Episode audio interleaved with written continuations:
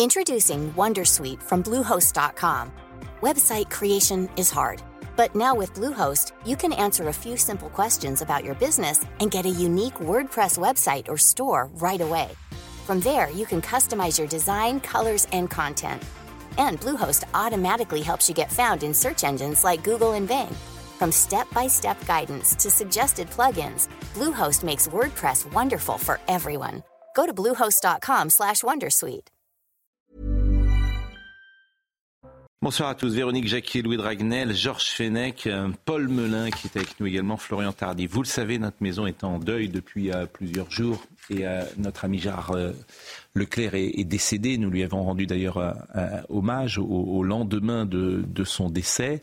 la semaine passée, il y avait une cérémonie privée à laquelle vous étiez, Paul, à Gatine, près de Tours. On était ensemble, c'était extrêmement émouvant et on en a parlé euh, hier avec les prises de parole, notamment de, ses enfants, de ses deux garçons et, de sa fille. Et aujourd'hui, à l'Assemblée nationale, à 18h, parce que Gérard était lié à cette Assemblée nationale, il avait dirigé la chaîne parlementaire, il y a eu un hommage en présence de Julie, son épouse, en présence des enfants, de la famille, et vous étiez présent. Oui, c'était un hommage qui était bien différent, Pascal, de celui auquel nous avons assisté euh, jeudi dernier, qui était un hommage privé, familial, euh, qui, était, qui avait aussi, que j'ai trouvé très émouvant, parce qu'on avait les prises de parole des, enfants, de Gérard, de son épouse Julie. Là, c'était plus l'hommage qui était très important aussi, l'hommage à la carrière de Gérard à sa vie. Euh, moi-même, j'ai découvert des choses sur des gens qui l'ont connu et qu'en fait, on était vraiment, si vous voulez, dans un hommage à, je disais à Georges tout à l'heure, où tout le monde a un peu employé les mêmes mots concernant Gérard l'élégance, euh, la bienveillance, euh, une profonde intelligence aussi, un sérieux, un professionnalisme. Et là, on était plus aujourd'hui à l'Assemblée nationale. Yael Braun-Pivet, d'ailleurs, l'a exprimé en, introduction de, cet hommage, euh, de l'ordre de quelque chose qui saluait la grande carrière de Gérard et effectivement qui a été, je crois, salué unanimement. Et, je trouve qu'il y avait beaucoup d'authenticité dans les mots qui ont été employés, beaucoup de sincérité, de gens qui, je crois, euh, ont tous eu une histoire personnelle avec Gérard et ont aimé euh, Gérard pour ses grandes qualités aussi professionnelles. Et c'était un peu moins ce dont on avait parlé, puisqu'on parlait plus de l'homme euh, quand on était ensemble, Pascal, la semaine dernière, près de Loudun, dans la, dans la propriété que Gérard aimait tant. Moi, j'y étais il y, a quelques, il y a quelques jours, en début du mois d'août. Il me faisait encore visiter un, un petit musée où il a entreposé plein d'outils agricoles et Gérard, c'était un homme qui aimait la terre, qui la connaissait, qui savait comment elle se travaillait, la vigne notamment. Il me montrait des modèles de sulfateuses très anciennes. Il m'expliquait toutes les variantes qu'il y avait entre chaque modèle. C'était très ténu. Moi, j'arrivais pas à le comprendre. Enfin, c'était aussi ça, Gérard. Alors, c'est une maison euh, qui était perdue dans la campagne, euh, dans le Cher. Euh, dans la Vienne. Dans la Vienne. et vous, vous êtes voisin. Oui. Et vous avez dîné la veille de l'accident, le dernier dîner. Oui que Gérard a fait, c'était avec vous et quelques amis autour de, la table. Famille et amis. Mm, mm. C'est Gérard, euh, on avait passé une soirée touchante comme on passe une soirée entre amis. Ce qui m'avait vraiment interpellé, c'est que moi, je le voyais aussi du haut de sa carrière. C'est quelqu'un qui a une grande expérience. Moi, je suis jeune, j'arrive là, j'ai pas de carrière. Lui, il avait une carrière immense mm. et il me traitait pas comme un petit jeune, un jeune con, pardonnez-moi l'expression, ou un couillon. Il, me traitait comme son égal. Et, c'était euh, perturbant. Il y avait une humilité aussi chez lui et qui était fabuleux. Je pense qu'il me parlait comme il aurait parlé, vous voyez, un ministre.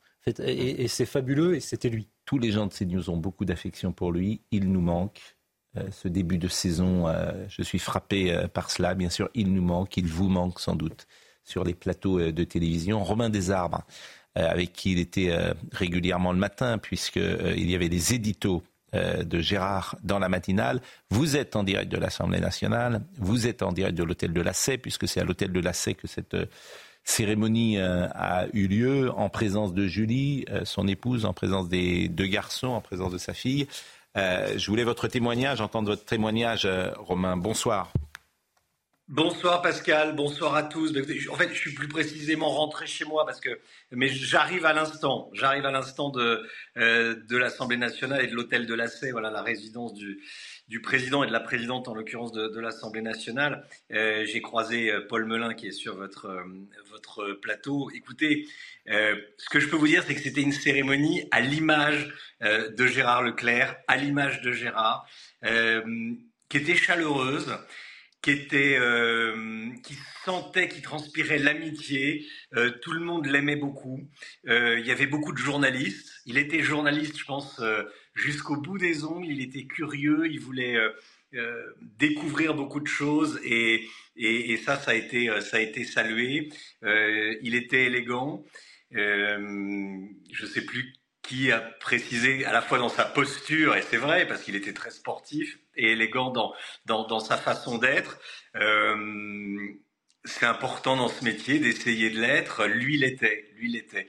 Et ce qui m'a frappé, c'est que euh, tous les hommages, toutes les personnes qui ont pris la parole décrivaient le même. C'est-à-dire qu'il était euh, vraiment, on a tous connu le, même Gérard, intelligent, exigeant. Euh, je crois que c'est Patrick Chen qui a dit, euh, qui a demandé à ses filles ce qu'elles retenaient de, Gérard Leclerc, parce qu'elles le connaissent depuis, ils le connaissent depuis très longtemps. Il est exigeant. Tiens, il, était exigeant pour les, devoirs. Je pense qu'il a dû l'être également pour ses enfants. Donc c'était une, belle cérémonie. vous le disiez, c'était important que, que CNews soit là. Il y avait Gérald Brice-Viret qui est le patron de Canal+, le directeur général de Canal+. Il y avait Serge Nedjar, euh, qui était là aussi, bien sûr, qui, était le, qui est le directeur général de, de CNews. Il y avait Clélie Mathias, il y avait Brigitte Millot. Euh, voilà, c'était une, c'était une, une jolie, euh, une, jolie cérémonie. Voilà, il était, il nous regardait parce qu'il y avait un, un, portrait de Gérard Leclerc. Il y en avait deux en fait. Il y avait, enfin, il y avait un portrait où il était là, souriant, donc c'était sympathique de le voir. Euh, encore, je, pense qu'il nous, il nous regardait. Euh, euh il nous regardait de, de, de là-haut. Et non seulement il nous regarde, mais oui, oui, Pascal. On a eu une petite coupure euh, en, même ah temps que vous parliez. Euh, merci en tout cas. Il, il, nous regardait. Il y avait deux portraits de, il y avait hmm. deux portraits de Gérard. Euh, un portrait, voilà, où il nous regardait souriant, et puis un, un autre où il était en, en habit de, euh, de, de dire, oui, d'ouvrier agricole, quoi, sur un, sur un tracteur avec, euh, avec Julie, euh, qui était là, que j'ai pu embrasser, saluer, que, que je connaissais de 1. Et puis, et voilà, c'était une, c'était une, une jolie cérémonie pour dire au revoir, adieu. C'est selon à, à, à Gérard Leclerc. Eh bien, merci. Merci beaucoup. Et c'est vrai qu'il était exigeant avec les enfants. C'est lui qui m'a dit un jour une phrase que je n'ai pas oubliée d'ailleurs et que je cite souvent à l'antenne. La réussite des enfants, c'est la volonté des parents. Euh, et euh, c'est une phrase très forte, d'ailleurs, qu'il a dû appliquer dans sa famille, puisque ces deux garçons euh, ont des réussites très brillantes, médecin, médecine et, et vétérinaire, notamment. Sa fille également est réalisatrice, qui était au, au, Mexique. C'est toujours difficile, évidemment, d'enchaîner dans, dans, ces cas-là, tant l'affection que nous avons pour lui est grande. mais cette actualité, ce soir, elle est avec vous. Florian euh, Tardif, avec ce clip dont on parlait tout à l'heure d'ailleurs euh, Mathieu Boccoté. Alors, il y a un buzz, un buzz chasse l'autre aujourd'hui en France. Hein. c'est la règle. Et, il y a des buzz ou des polémiques, j'ai envie de dire, euh, qui... Ça devient presque culturel. Oui. Bon. Alors, on va peut-être voir ce clip d'abord mm-hmm. et on va expliquer pourquoi il fait polémique. C'est un hommage qui a priori, c'était un hommage en plus pour, euh, à Martin Luther King. Après de nombreuses critiques, le ministère de l'Éducation nationale a décidé de retirer une vidéo dans laquelle plusieurs enfants rendaient hommage à Martin Luther King. Vous allez voir, évidemment, ce, clip. Et il se trouve que dans ce clip, il n'y a que des blancs. Et c'est un hommage à Martin Luther King. Alors pourquoi il n'y a que des blancs dans ce clip? Vous allez nous le dire. Et pourquoi euh, euh, ce clip est-il retiré? Vous allez nous le dire également. I have a dream that future generations will live in a world where nature flourishes. I have a dream of a world where we are all equal boys, girls, women, men, tall, small, fat or slim, Christian, Muslim. I have a dream that communication will allow humans to better pay attention. I have a dream that tomorrow I, the underdog, graduate the class of We Did It and forget about the word and the name they once called me. Even if this world looks ideal and it looks as if it's just a dream, if everybody does something, we will make it. I have a dream that the time for empty promises comes to an end. Stop the blah blah blah. There is no planet B. The Earth is our greatest treasure. Thank you. Bon, cette jeune fille, manifestement, est, décidée. Bon, expliquez-nous la genèse de ce clip. Quels sont ces jeunes gens? Ont-ils été choisis au hasard? Non, ils n'ont pas été choisis euh, au hasard. Euh, sous euh, l'ère Papendiaï, donc l'année dernière, l'ancien ministre de l'Éducation nationale a décidé de lancer un concours. The More I Say. Voici le, le titre du concours pour, entre guillemets, promouvoir l'anglais chez les collégiens. Et donc, il y a différents collèges, classes qui ont donc organisé et qui se sont organisés pour remettre différents travaux.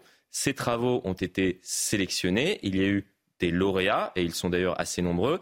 Et une partie des Combien de lauréats, euh, j'ai la liste sur, euh, plusieurs univers, sur plusieurs collèges. Il y a trois collèges qui ont été sélectionnés par niveau. Donc Mm. ça vous fait environ, donc ça vous fait quasiment euh, 12 collèges plus euh, quelques prix spéciaux Mm. qui ont été euh, décernés pour euh, pour euh, cinq classes exactement. Mm.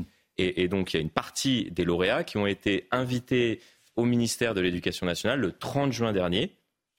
Et c'est lors de cette remise euh, donc euh, des prix que cette vidéo a été réalisée. Mm. Mais alors, il y avait que des blancs ce jour-là?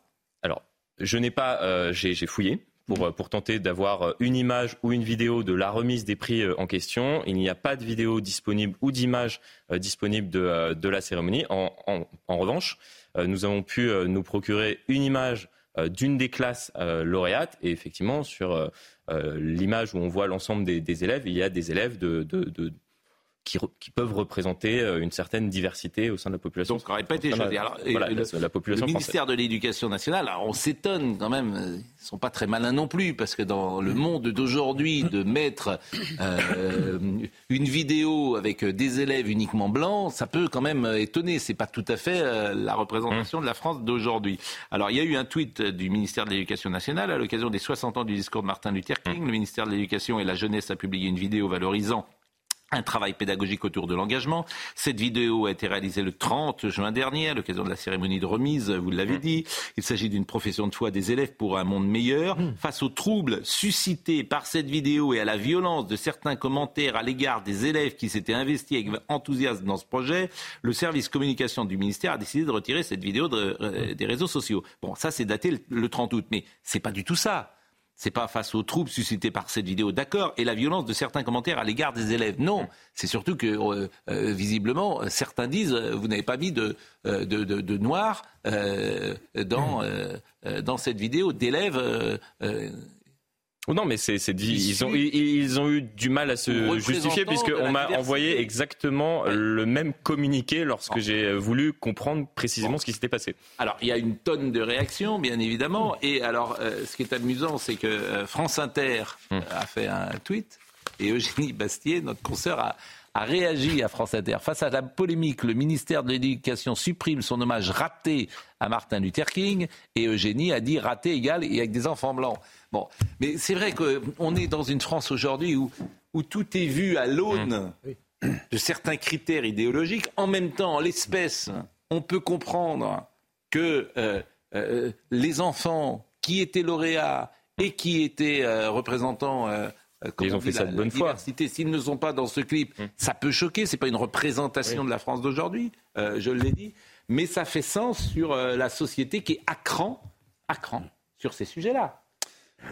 Oui, euh, enfin, j'entends hein, ce que vous dites. Euh, la première chose, c'est que ça a été validé par Papendiaï et ses équipes, qu'on peut pas suspecter, en tout cas, euh, de, de vouloir promouvoir uniquement des blancs. Enfin, vous voyez ce que le- c'est quand même. euh, Oui. C'était un cabinet, Oui, une, idéologie qui, qui allait pas dans ce sens-là. Mais- Ensuite, Mais le- c'est pas très pro. non, mais moi, si j'avais dû faire ça, oui, j'aurais essayé de faire une vidéo représentative. Oui. Mais, mais là, c'est pas Par le exemple, cas. dans les publicités, souvent j'en ai parlé ici, les publicitaires sont un peu plus malins. Lorsqu'aujourd'hui, ils mettent en scène un couple, euh, une famille française, etc., ils font attention à mettre euh, une représentation juste de ce qu'est la Et en même temps- française aujourd'hui. Et en même temps, euh, si vous voulez, euh, la conséquence de tout ça, c'est que euh, Martin Luther King n'a plus d'hommage. Hmm. Et le plus important dans cette histoire, c'est quand même le fond.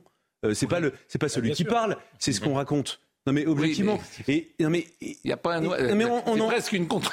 Vous voyez ce que je veux dire Mais non, mais- C'est presque une contre-pub.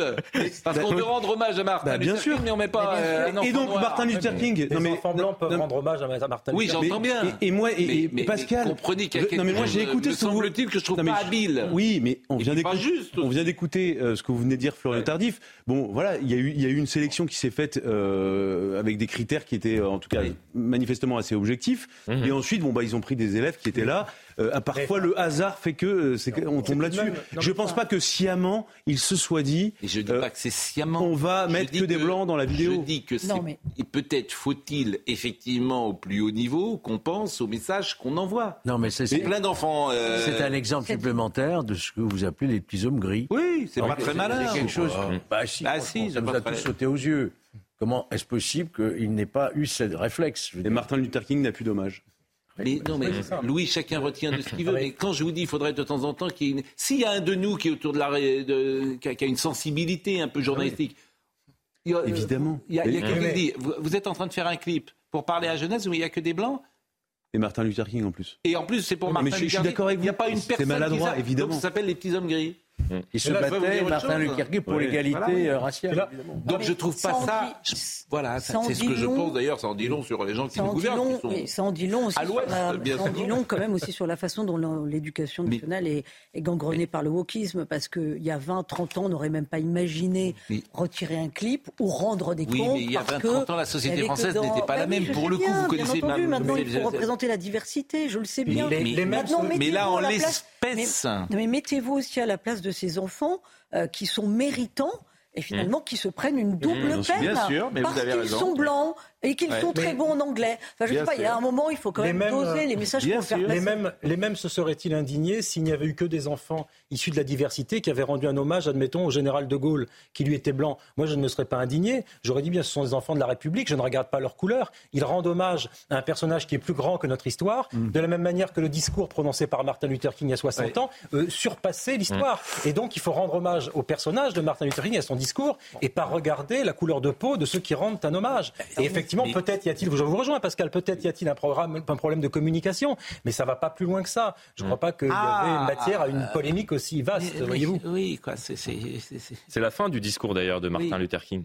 Oui, Il espère que ses Oui. enfants ne seront Oui. pas différenciés en fonction de la couleur de leur peau. Voilà, moi je ne veux pas. En fait, je veux pas. te- il ne faut évidemment pas tout ramener à la couleur de peau ou à l'ethnie des uns euh, ou, les autres. Bien évidemment, ça- ce n'est pas du tout ce que je dis. Je dis que lorsque on donne une représentation de ce qui doit être la France d'aujourd'hui à travers des jeunes gens qui parlent, bah, il faut forcément que ce soit représentatif. D'où le fait que c'est plutôt Surtout une le de symbole Voilà. Luther Et, et King. qu'en plus c'est Martin Luther King qui s'est a battu euh, et dix qui est mort, qui a été assassiné. Parce que... je, je, je, je trouve Ouais. que c'est pas que, que Ouais. personne ne dise ça, ça en dit long.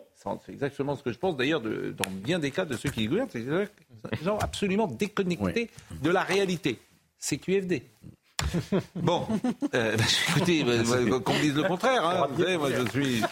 Quoi Non, je plaisantais, je dis ils sont rhabillés pour l'hiver. bah, écoute, il Avec un costume avec une laine bien épaisse. Bon, euh, la grande ampleur, l'initiative de grande ampleur. Oui. IPA. Qu'est-ce que vous avez dit? Ils appellent ça IPA comme Initiative. initiative politique d'ampleur. Ah bon Absolument. Ils ça comme ça Absolument. En plus, en plus, en plus, ils font les fanfarons. Non seulement. IPA.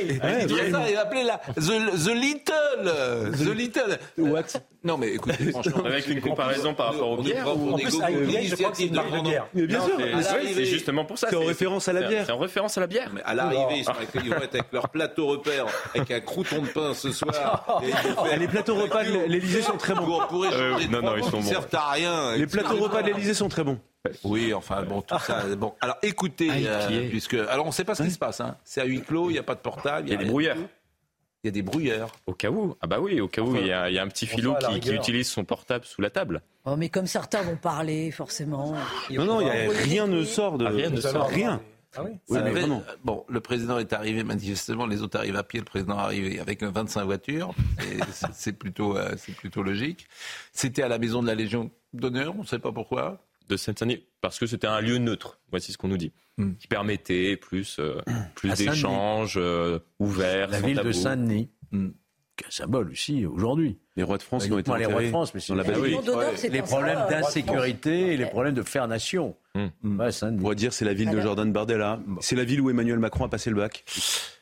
Bon, Hmm. euh, Moi, je préfère retenir les rois de France. alors écoutons, écoutons ce que. ce- ce- c'est drôle parce que vous voyez, il y a des gens qui nous écrivent. Ils disent je suis, je suis surpris par votre position sur notre premier sujet. J'ai pas de position sur le premier sujet. C'est pas une position que j'ai. relève une maladresse. Voilà, j'ai Hmm. aucune position. Je- une maladresse, c'est tout, en termes de, de communication, d'image. Voilà, on, Hmm. on essaye de, de- de- d'être sur chaque cas au plus près de ce qu'on pense finalement. C'est ça euh, qui, est- qui peut être intéressant. En revanche, on va écouter Monsieur Bompard et Monsieur Faure euh, sur la NUPS qui arrivaient ce matin. Alors eux, ils veulent bien. euh, ils ont une manière de négocier qui est étrange. Ils disent on veut bien négocier, mais si s'il accepte ce qu'on dit. Donc, C'est un peu le principe à la euh, c'est pas de la négociation. de mauvaises mais- bases à une négociation. Mais écoutons, écoutons, écoutons. Soit le président de la République écoute ce que nous avons à lui dire, euh, soit il nous entend. Euh, et dans ce cas-là, très bien. Euh, soit c'est un énième exercice de communication comme on en a l'habitude. Et dans ce cas-là, ça débouchera sur rien. Et je pense que c'est clair dans, nos, dans nos têtes et dans nos esprits. S'il nous dit, écoutez, je regrette de ne pas avoir donné la parole au Parlement, je vais la donner directement au peuple français sur la question des retraites. Et ben là, nous applaudirons. On ne va pas, parce que le président dit qu'il veut un référendum sur les retraites, dire qu'on est contre. Donc, euh, à chaque fois qu'il sera d'accord avec ce que nous portons, eh bien, nous serons prêts à avancer. Bon, il va être déçu. hein. il n'avait pas tort, M. Bompard, sur la capacité d'écoute du président. C'est quand même aussi ce qu'on attend d'un chef de l'État, je crois, d'écouter les représentants des différents partis Oui, mais, bon, politiques. mais il n'a pas besoin de les réunir, il sait ce qu'il pense, il a juste à écouter la télé. Mmh. C'est Vision. Vrai. Donc Admettez voilà. que la démarche est un peu plus volontaire de la part du président. Non, mais il y a une manœuvre politique dans cette histoire. Ce qu'il veut, c'est les- il veut, les- il veut les- il veut leur dire je vous ai tendu la main, Oui. vous l'avez refusé. C'est ce qui se passe dans voilà. son esprit. Bon. Et, et comme il est coincé politiquement, il essaye de s'en sortir et, et- et la- il essaye de trouver des, Voilà, Bon. je- des initiatives. d'intérêt. Non, Donc c'est un Ce sont- écran non, de mais Pas plus des, que- On va marquer ce sont des palabres qui, gadget, qui- oui. qui nous disent juste une chose, c'est qu'il n'y pas a pas de réponse politique aux émeutes euh, du mois de juillet, c'est tout. Mais- mais- Voilà. Ils sont Ça n'aura- la Ça n'aura pas plus d'intérêt que les conventions citoyennes, Voilà. pas plus d'intérêt que pour le grand débat public, de tous Ah, ces le grand machins. débat, c'était intéressant, c'était les conclusions qui euh, j'attendais, elles sont jamais venues. Ah bah, c'est elles ce sont que je vous claquemurées au fond de sont- voilà, ou d'archives de- de même- De le fait- Conseil national de la Mais pour être tout à fait, la meilleure séquence d'Emmanuel Macron, c'est le grand débat. Oui, non, c'est un bel, un bel Bon. exercice pour lui. En termes de prestations rhétoriques. en après, termes de résultats démocratiques, euh, Nous allons marquer une pause et nous allons euh, revenir.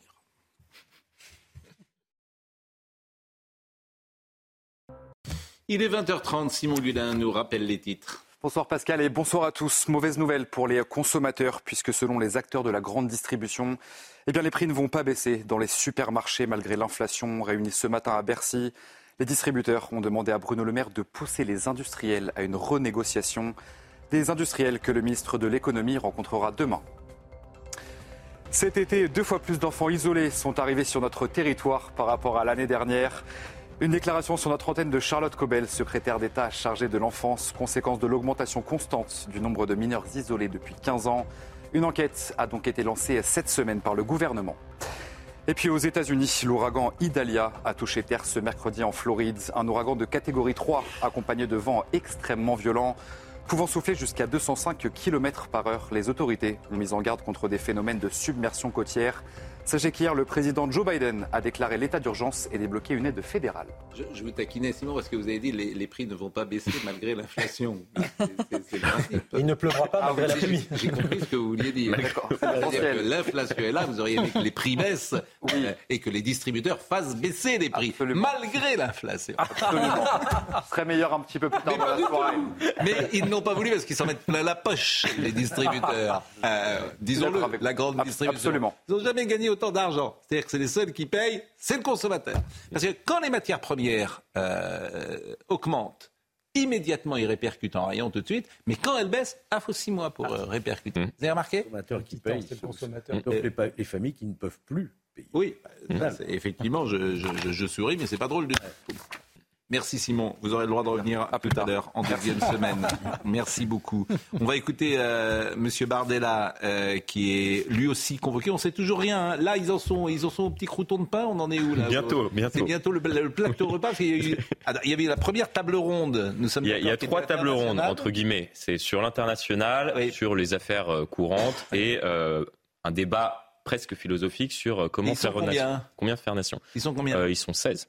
Ils sont 16. Ils sont arrivés à 15 heures. Combien faire nation? Et, et ça se termine à 23 heures avec trois débats. Alors on m'a dit que vers 23h, 23h minuit, oui. Ils auraient commencé à 9h. C'est c'est moins de temps que le séminaire de rentrée de Procter Gamble. C'est dur. Non, mais c'est dur. euh, Je veux dire, Gêné, parce qu'il y a des séminaires de rentrée actuellement dans les entreprises. Les types, ils font deux jours, ils dorment à l'hôtel, ils sont contents. Bon, C'est et- ça. tout. Ils arrivent à 10 heures, ils reviennent à 18 heures. Ils sont dans les hôtels pendant deux jours, loin de la famille. Et puis, il y a, euh, bon, ça, c'est, voilà. Les gars, cette année, on va repartir ensemble. Bon, c'est un peu ça. Et là, 16h, 23h. Je sais pas si vous repartirez ensemble. hein. Oui. Il y aura, il y aura peut-être un petit. L'objectif, quand même, c'est de dégager même temps, mais- au- un ou deux consensus, deux, deux sujets de consensus. J'ai du mal à les. Non, mais ça, consensus, c'est le terme. Peut-être qu'on va se tromper. Écoutons Monsieur Bardella. J'ai accepté sans illusion euh, l'invitation qui m'a été faite par le président de la République, euh, parce que j'estime que c'est de mon devoir de président du premier parti d'opposition que de défendre l'intérêt des Français. C'est précisément ce que je suis venu faire euh, cet après-midi devant le chef de l'État. Euh, sur deux sujets que je juge euh, absolument essentiels pour notre pays et pour nos concitoyens. D'abord la question du pouvoir d'achat. J'aurai l'occasion de lui demander un geste significatif en faveur du pouvoir d'achat, notamment à destination des, classes populaires et des classes moyennes, dans une période où euh, les tarifs de l'énergie ont augmenté au mois d'août. Et puis je suis venu lui demander d'organiser un référendum le 9 juin 2024, le jour des élections euh, de mi-mandat, que sont les élections européennes. Le pouvoir d'achat, les Parisiens vont être contents. Vous me direz, ça touche déjà ceux qui sont propriétaires, donc qui ont certains quand même un niveau de vie. Mais la taxe foncière augmente de 51% à Paris, 51% à Hidalgo. C'est-à-dire que les Parisiens vont payer euh, l'infrastructure, la gabegie euh, le- le- de, de- de Madame Hidalgo, qui euh, effectivement aura dépensé n'importe comment à Paris, et c'est le Parisien qui va payer plus 50%. Je crois que même Formidable. plus que ça, parce qu'il y a une augmentation automatique Mm. de 7%.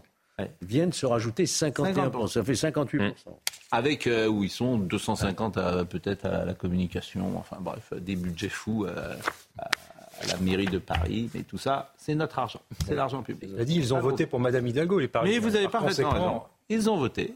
Pas tous. les impôts n'augmentent pas. majorité, Ils parmi ont le peu de votants. Mais vous avez. C'est une vous avez promesse, encore une fois, non tenue, puisque les impôts ne devaient pas augmenter. Ça, vous avez en dire, ah bah oui, mais c'est les collectivités. Ils vont dire c'est la faute du gouvernement. Si vous écoutez toujours Madame. Hidalgo, Madame 1,75% et que vous le croyez, vous la croyez. Non, non, effectivement. non, il y a longtemps que je ne la crois plus. Non, mais c'est, c'est invraisemblable en fait. C'est- c'est- franchement, c'est une honte. C'est vraiment une honte. C'est-à-dire, c'est la gabegie totale. C'est euh, Paris est sale, Paris euh, est embouteillé, Paris euh, est déconstruit, Paris. est- Les familles et en plus, Paris. Paris est endetté jusqu'à je ne sais et quand. Et il va falloir mettre la main à la poche. Bon, le référendum ou le préférendum?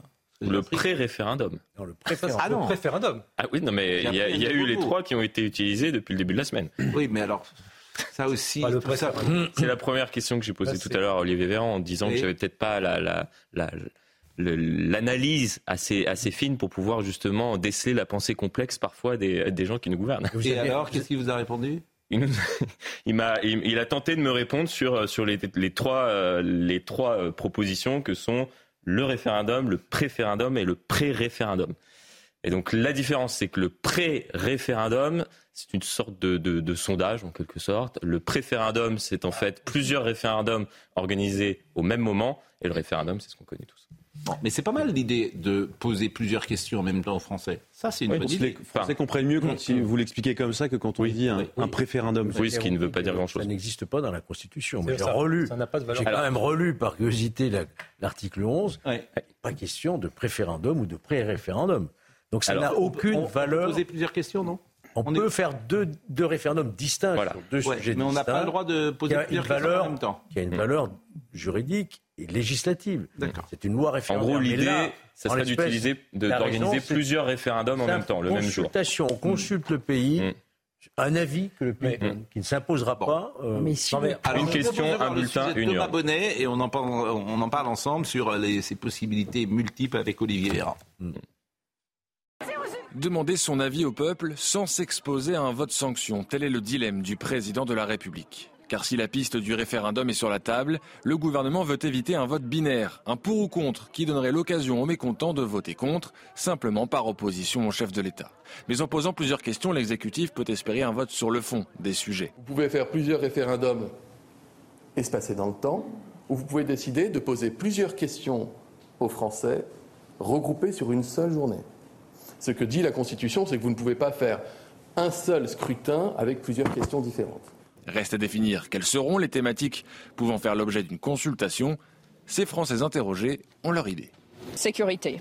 Déjà là, euh, on se sent plus en sécurité en France, je trouve. Ça peut être sur euh, l'immigration, parce que c'est un sujet très important. La dernière fois qu'un référendum a été organisé, c'était en 2005 pour la ratification du traité européen.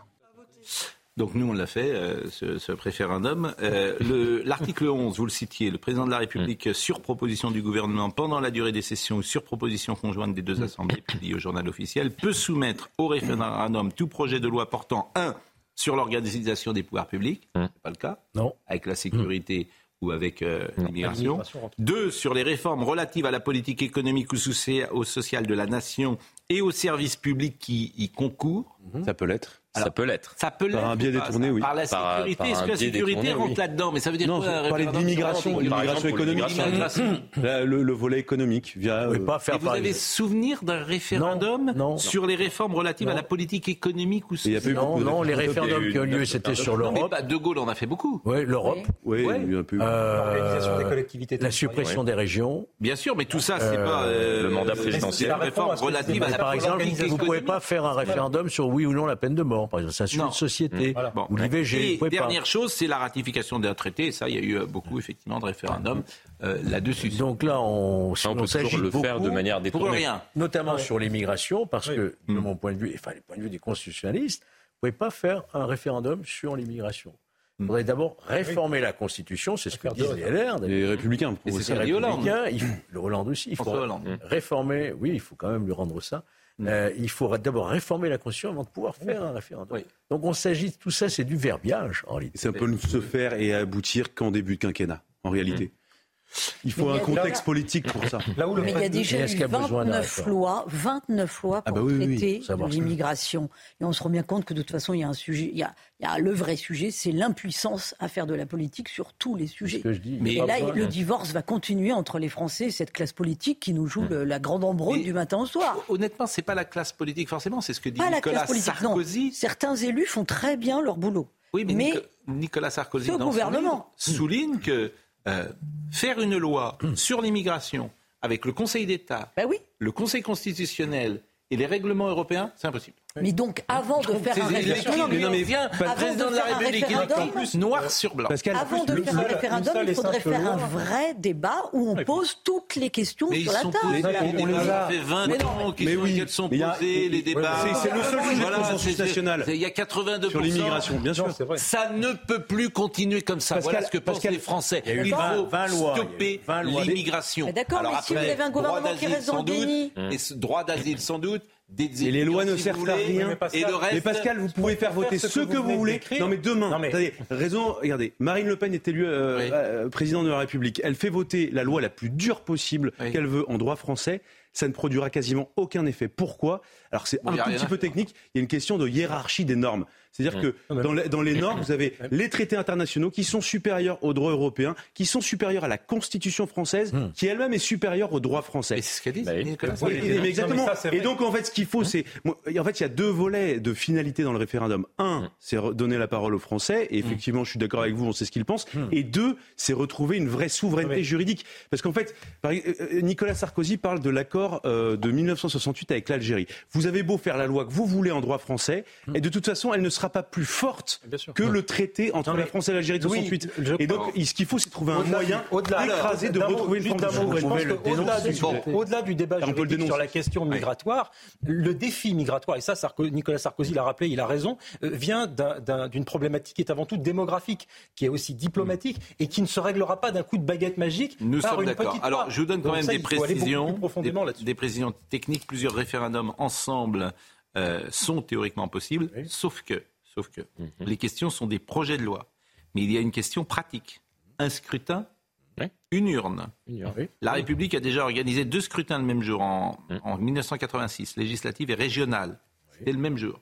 Bon, jamais plus de deux. Et pour cause, c'est pourquoi? Il n'y a pas assez d'urnes. Mais c'est pas vrai. Mais ça, c'est. On peut Mais en oui, faire c'est- une explication Non, mais je vous technique que. Si c'est que ça, on peut en fabriquer quelques. mais Bah, attendez, euh, oui. je, je ne sais pas. Non mais euh, l'État a les moyens d'acheter des urnes, euh, Pascal. Pas sûr, pas sûr, pas sûr. On peut acheter des masques, Pas on sûr. peut acheter des urnes. On en est là, le pays. écoutons Monsieur Roussel. Est-ce qu'il est favorable à une question sur un, référendum je ne serais pas frileux, par exemple, si euh, le sujet venait à être abordé, Ah, il le sera certainement. à avoir, euh, à ce que l'on interroge les Français, par exemple, comme il- on parle de référendum à choix multiples, posons la question aux Français. Euh, Seriez-vous d'accord pour euh, régulariser, redonner des papiers aux travailleurs, aux travailleuses s- qui sont sans papier aujourd'hui et qui travaillent, qui ont un salaire, qui cotisent et qui se retrouvent sans droit, qui sont parfois euh, soumis à des conditions euh, presque d'esclavagisme? Eh bien, moi, je suis prêt à avoir ce débat avec nos concitoyens et c'est un beau débat. Alors ça, c'est, vous voyez, la question qu'il pose, elle est essentielle, parce qu'il arrive sur l'émotion. Nous sommes d'accord. La personne qui vient en France, qui est venue en France, si vous faites d'elle un Français, elle est définitivement français, par définition. Elle, elle l'est, ses enfants, et voilà. C'est donc quelqu'un en plus que vous avez sur le territoire de France pendant ad vitam. Nous sommes d'accord. Donc, il dit une chose qui est juste, parce que ce sont des êtres humains. Donc il dit ces gens n'ont pas de droit, euh, euh, ces gens travaillent en France, cotisent en France, euh, etc. Donc il te prend par l'émotion. Mais euh, c'est tout. Comment on fait aux c'est tout de États-Unis même une idée C'est- aux États-Unis, C'est toute la, la- une- difficulté de trancher ce type de Oui, sujet. mais la- Mais c'est une idée assez ancienne. La question, c'est faire qui est français, qui ne l'est pas, c'est pas de l'émotion, C'est une idée de la gauche. Faire de la Euh, politique, c'est faire respecter ou, ou- ou tout au moins essayer d'avoir un esprit de responsabilité face Mhm. aux postures médiatiques. Là, on voit qu'avec ces histoires de référendum, nous ne sommes que dans des postures médiatiques, puisqu'on connaît tous la réponse aux questions qui pourraient être posées. Prenons l'exemple de l'abaya. 80% des, des- des Français sont contre l'abaya, mais ils savent tous que c'est quasiment impossible à faire respecter dans les écoles. Comment on règle ce grand écart Toi, tu as commencé à l'évoquer. Moi, je rappelle qu'il y a eu quand même une vingtaine de lois. 29. 29 lois depuis 30 Sur- ans. c'est ce que disait Véronique tout à l'heure. Voilà. Et que donc, euh, toutes les lois n'ont servi à pas grand-chose, finalement, parce qu'il n'y a pas celle la vous volonté. quand vous étiez- La, la volonté, pardon Même y que compris le avez C'est une question de souveraineté. Non, mais c'est la hiérarchie. On n'est pas, chinois, on n'est pas capable. Mais en fait, c'est la on n'est réalité, pas c'est capable de faire exécuter les OQTF. Parce qu'on n'est pas souverain, parce qu'il y a des recours à la Cour européenne des droits de l'homme, parce qu'il y a des recours multiples partout. C'est- bien- bon, ça, pardonnez-moi, c'est Ouais. une On ne va question dire- de courage moment- politique. Non, pas que Véronique. Non, mais maintenant, moment. les dynamiques sont tellement Non, mais la, difficulté, c'est qu'il est sans doute trop tard, que euh, dans les années 80, au moment où ce débat existait, certains l'ont dit et euh, ils n'ont pas été écoutés, et que euh, allez voir ce qui se passe en Hongrie et en Pologne, euh, où les choses, de ce point de vue-là, de ce point de vue-là, sont euh, effectivement euh, Assumé, quitte à passer pour des gros assumées. méchants. Au Danemark assumées. aussi. Écoutez, Fran- oui, oui alors, c'est autre chose le Danemark. Euh, écoutons François Hollande sur ce sujet qui a réagi aujourd'hui. Un référendum sur l'immigration n'est pas possible euh, par euh, l'article 11 de la Constitution. Donc ce que demandent euh, les républicains, mais aussi euh, le Rassemblement national, de ce point de vue, il y a une certaine convergence, c'est de changer euh, la Constitution et de permettre qu'il puisse y avoir par l'article 11, euh, euh, donc directement, une consultation sur, sur l'immigration. Euh, je pense que ces, ces questions-là peuvent se régler d'abord dans le cadre du Parlement. Il y a, une Il y a un texte de loi qui arrive. Bon, on peut ne pas en partager euh, tous les éléments, mais c'est- c'est- ça donne lieu à ce moment-là à un débat et à une prise de décision. À condition qu'il y ait une Changer la. Constitution, rien que pour ça. Rien que pour euh, demain euh, aller changer le code de la nationalité ou euh, les règles du séjour, je pense que par référendum, on ouvre un, un processus qui peut être, être, euh, dangereux. Non, mais bon, comme toujours, en, en gros, il te dit faut rien faire. Voilà, et Exactement. c'est- le, c'est le hollandisme dans toute sa. euh, voilà, c'est toujours bien dit, c'est très brillant, mais à l'arrivée, c'est c'est on fait rien. Voilà, et on en est là à cause de ça. La vérité, c'est simple. Si vous voulez changer la politique migratoire, c'est un changement total de logiciel. Bah, seul le Total. référendum peut permettre de le faire. Total. Donc c'est faire l'exact contraire de ce que dit M. Hollande, qui effectivement ne veut pas euh, se mouiller, qui s'en fiche en fait. Ils s'en fichent ces gens-là. Mais c'est un changement. Il est voilà, ils s'en C'est parce fichent. qu'il n'a pas compris, mais il voilà. n'est pas d'accord avec ce que vous mais- dites. Mais non, mais parce que mais lui, il dit pas qu'il a pas d'accord, il ne veut pas sur l'immigration. parce qu'il s'en fout. Il veut pas de Non, mais rupture. parce qu'il est Mais il est- mais ça lui va très Il bien. est favorable à la Ce politique mot, je sais même est pas. Mais le seul qu'ils ne seront pas ce que en bas de chez lui. Bah. Tant qu'ils ne seront pas en bas de chez lui, parce que il n'en comment dire, il n'a aucune conséquence, François Hollande, de l'immigration. Là où il vit, là où il est, avec qui il est. Elle est imperceptible. Aucune. Ouais, Donc tant que ces gens-là ne seront pas en bas de chez lui, bien sûr. dans sa maison, il dira, Non, mais- c'est pas grave. On, on attend Donc, l'ancien tout d'État- Donc, Donc, euh, donc là, vous, vous parlez, avez- Pascal, il n'y a vous que avez- le référendum qui permet de Et retrouver vous avez cette 30 capacité à secondes de hollandisme. Mais vous souriez, mais il a- vous avez 30 secondes de hollandisme pur sucre.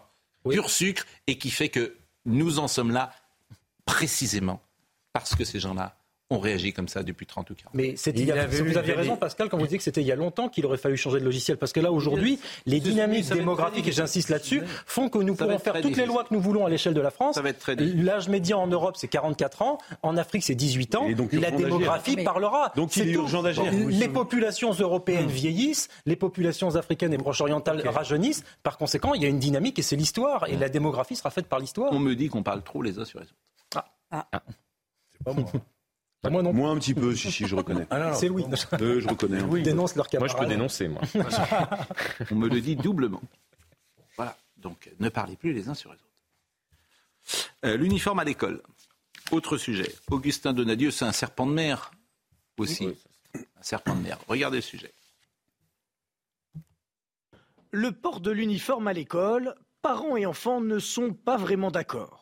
Bah, comme ça, tout le monde est pareil. Il n'y a aucune différence en ce qui concerne les marques et euh, tout le bazar qui va avec, en fait. Voilà pourquoi je ne suis pas contre. Je pense que c'est mieux euh, d'être contre parce que c'est un moment où on évolue, on se cherche. euh, donc je pense que c'est mieux que euh, chaque étudiant trouve son style. Ça va l'air concentré au lieu de se concentrer sur euh, moi je suis habillée comme ci, lui il a ceci, il a cela. Ils vont se reconcentrer sur l'essentiel, je pense. Les élèves perpignanais, eux, n'auront peut-être pas le choix. Louis Alliot, le maire de Perpignan, propose d'expérimenter une tenue uniforme dans les écoles de sa commune. Une proposition faite également début août par Robert Ménard, le maire de Béziers. Pour certains syndicats d'enseignants, la priorité n'est pas là. il serait pour nous bien plus raisonnable euh, de rajouter des moyens supplémentaires plutôt que de parler euh, de la question de l'uniforme, voilà, qui apparaît euh, à nos yeux euh, bien secondaire eu égard aux priorités euh, sur lesquelles nous alertons depuis de nombreux mois. Voilà. Le ministre de l'Éducation nationale, Gabriel Attal, s'est pourtant lui aussi dit ouvert à une expérimentation, même si le 11 avril dernier, l'obligation de l'uniforme du primaire au lycée avait été rejetée par le Sénat, malgré l'appui de la droite sénatoriale. Bon. Premièrement, dans le reportage, c'est les parents qui décident, c'est pas les enfants. Enfin, il n'y a pas de. Non, mais objectivement, surtout quand à l'âge de l'adolescence. Deuxièmement. euh, Réactionnaire. Mais pas du tout. Conservateur. Et je reprends la phrase que vous évoquiez au sujet de Gérard, Gérard Leclerc sur l'éducation. Début d'émission, elle était très belle. Vous pouvez la répéter? La réussite des enfants, c'est souvent La volonté des la parents. volonté des parents. Bah voilà, on est entièrement d'accord. Le- la deuxième remarque par rapport au reportage de tout à l'heure. Réactionnaire. À chaque fois, on nous vous explique. Conservateur. Ah mais j'ai aucun problème, euh, Pascal. Ah mais j'assume totalement ce que je dis, donc euh, je ne vais pas me cacher. Euh, à chaque fois qu'il a... non mais à chaque fois, Pascal, qu'on vous expli- que, que vous proposez quelque chose de nouveau, on vous dit c'est pas la priorité. C'est pas vraiment nouveau, la blouse, elle a été supprimée en 68. Non mais c'est pas la priorité. Évidemment, vous- on vous dit. euh, Est-ce que c'est qu'est-ce qui, est, qu'est-ce qui est le plus important entre euh, apprendre à savoir lire et compter euh, ou l'uniforme? Bon bah évidemment qu'il faut savoir lire et compter. Le- on met pas sur le même même Bon, point d'égalité. vous êtes pour l'uniforme, sérieusement? Une tenue uniforme, oui. Pas Mais ça forcément. veut dire quoi, une tenue Non, mais on n'est pas uniforme? obligé. Je, je dis pas que tous les petits écoliers français doivent venir en costume cravate euh, et en short à l'école, Hmm. mais au moins euh, Ah. une tenue commune.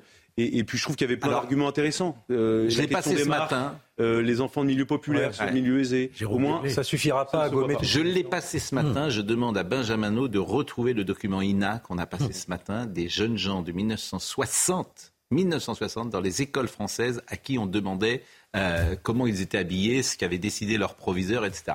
Je le dis pour Benjamin parce qu'on va pouvoir euh, l'écouter. C'est toujours formidable d'écouter les, les, les- les petits Français d'il y a 63 ans. Mais je crois que ce qui a changé par rapport à il y a 63 ans, c'est pas Oui. tant l'uniforme que ce que les enfants ont dans la tête. Et je pense que l'uniforme est une fausse bonne idée. Je suis pas forcément contre, Louis, mais je pense que si on croit que l'uniforme va résorber les problèmes de communautarisme, d'inégalité sociale, ouais. de différence, c'est franchement voir le problème par le petit bout de la lorgnette. on- je pense que c'est Nous une sommes d'accord. solution.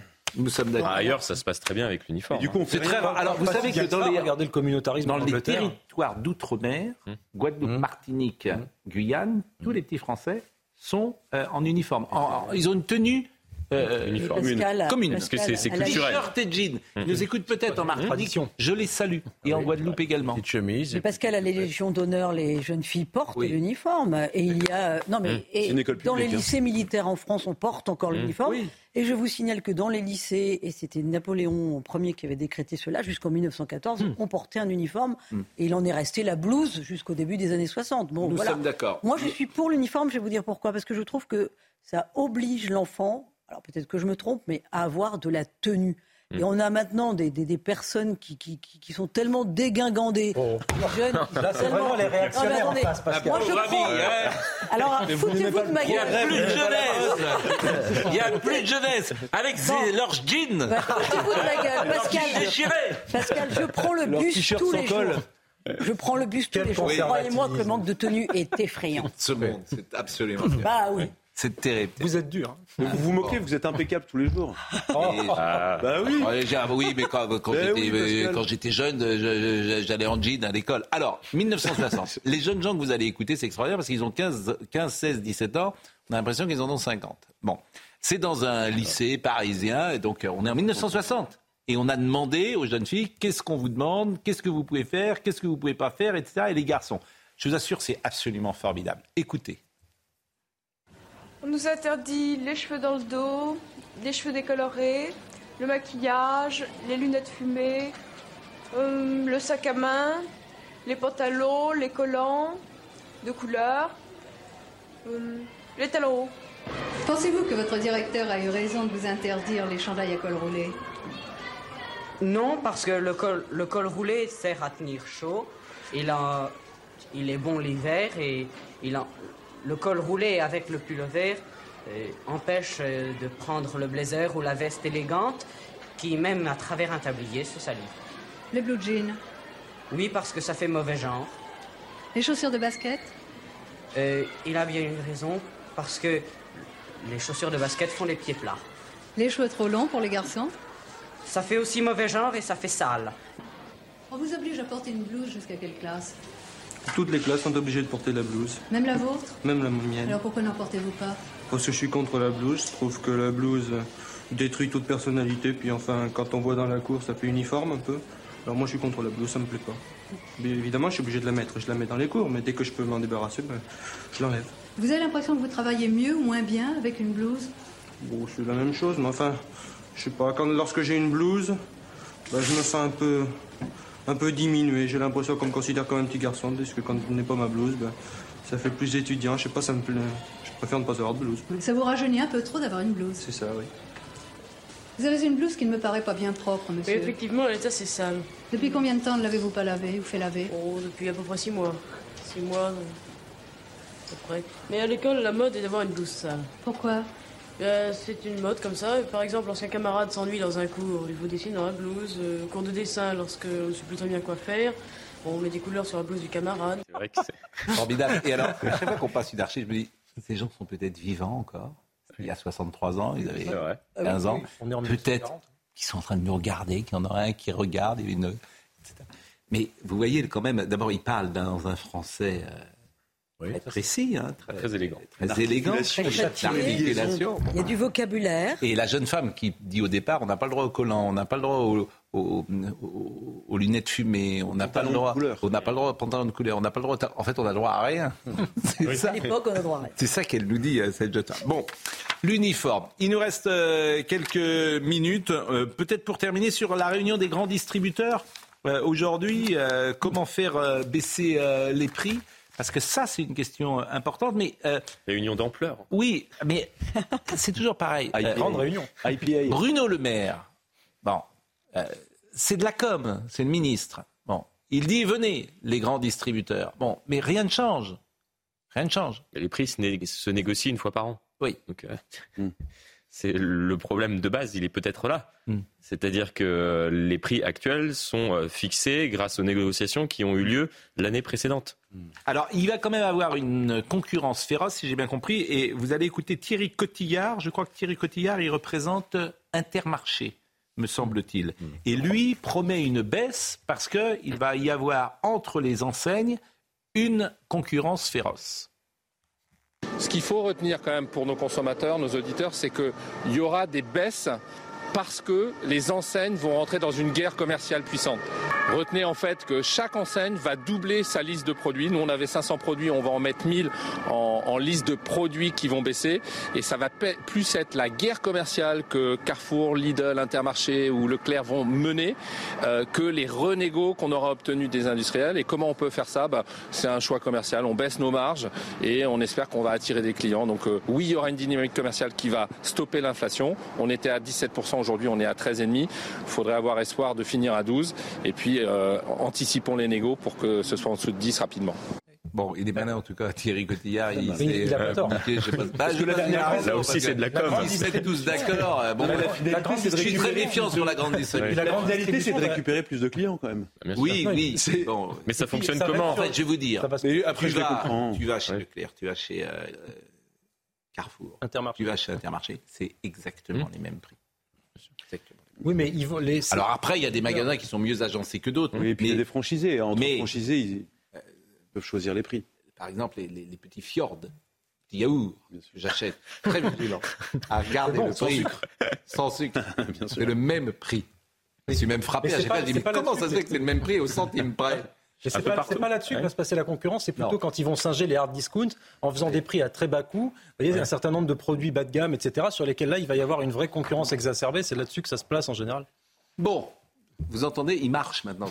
Oui, vous entendez le J'ai été bruits, perturbé dans mon exposé talon. On sur a un bruit l'impression de que c'est- pas. c'est presque un théâtre. les affaires. Il rentre. C'est les trois, les trois coups. ici. Tchac, tchac. Je fais pas de basket. Vous connaissez cette anecdote formidable de, de- de- de- de- du brigadier. Ah oui. Un jour, Sacha Guitry était dans une pièce de théâtre et puis il y avait Sarah Bernard qui, paraît-il, faisait ses adieux et puis le brigadier fait tchac, tchac, tchac, tchac, tchac. Et puis Sarah Bernard, comme chacun sait, avait une jambe de bois. Et Sacha Guitry dit Hum, la voilà.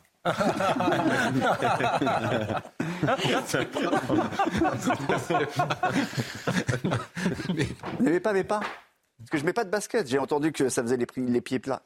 Dans, dans- dans Ah, vous avez vu ça C'était un jeune qui disait ça. Mais les jeunes sont formidables parce qu'ils ils ont des blouses euh, dégueulasses, etc. Mais dessous, ils sont impeccablement habillés. Il y en- il y en a un qui dit j'aime cravate. Ils étaient pas- exactement, c'est ça. Superbe. Il dit j'aime pas la blouse, mais il a. Mais il est en costard cravate. Ah, ils, ont, ils ont 15 ans, Ils sont- 16 ans, ils sont- 17 ans, quoi. C'est. Une expression, une façon de parler. des adultes. Les, les archives, c'est formidable. Les archives, c'est formidable. Voilà. Bah, le programme, ça sera ça. Blues, abaya, euh, entre autres. C'est pas la même chose. Oula, alors là, Ça, c'est une transition. Blues abaya, c'est pas là, là, c'est quand même pas tout à fait la même chose. Bon, je vais remercier. D'abord, on va saluer parce qu'on a le droit de dire du bien à des amis qu'on connaît. Eh ben, on salue Daniel Echter. Ah, Parce qu'on l'aime beaucoup. C'est le président historique du Paris Saint-Germain. Il a eu euh, un petit souci parce qu'il courait trop dans son jardin. oui, mais il va s'en remettre. vous Donc, il a eu un petit problème au, au talon d'Achille. Et on le salue parce qu'il nous, il vous regarde, mais régulièrement. Bien sûr, mais il court trop. Il court trop, il a fait un sprint. Donc Oui. il va pas jouer dimanche avec le PSG. Ah non. Bon, on l'embrasse en tout cas parce qu'il a d'abord fondé le PSG et dessiné ce maillot historique euh, en rouge et bleu euh, du PSG. Euh, Virginie Leblon-Tailleb était à la réalisation, Maurice Pierre était à la vision, Nicolas était au son. Merci à Benjamin No qui était là, à Hugo Caprioli, à Florian Doré. Toutes, ces, toutes nos émissions sont donc à retrouver sur cnews.fr.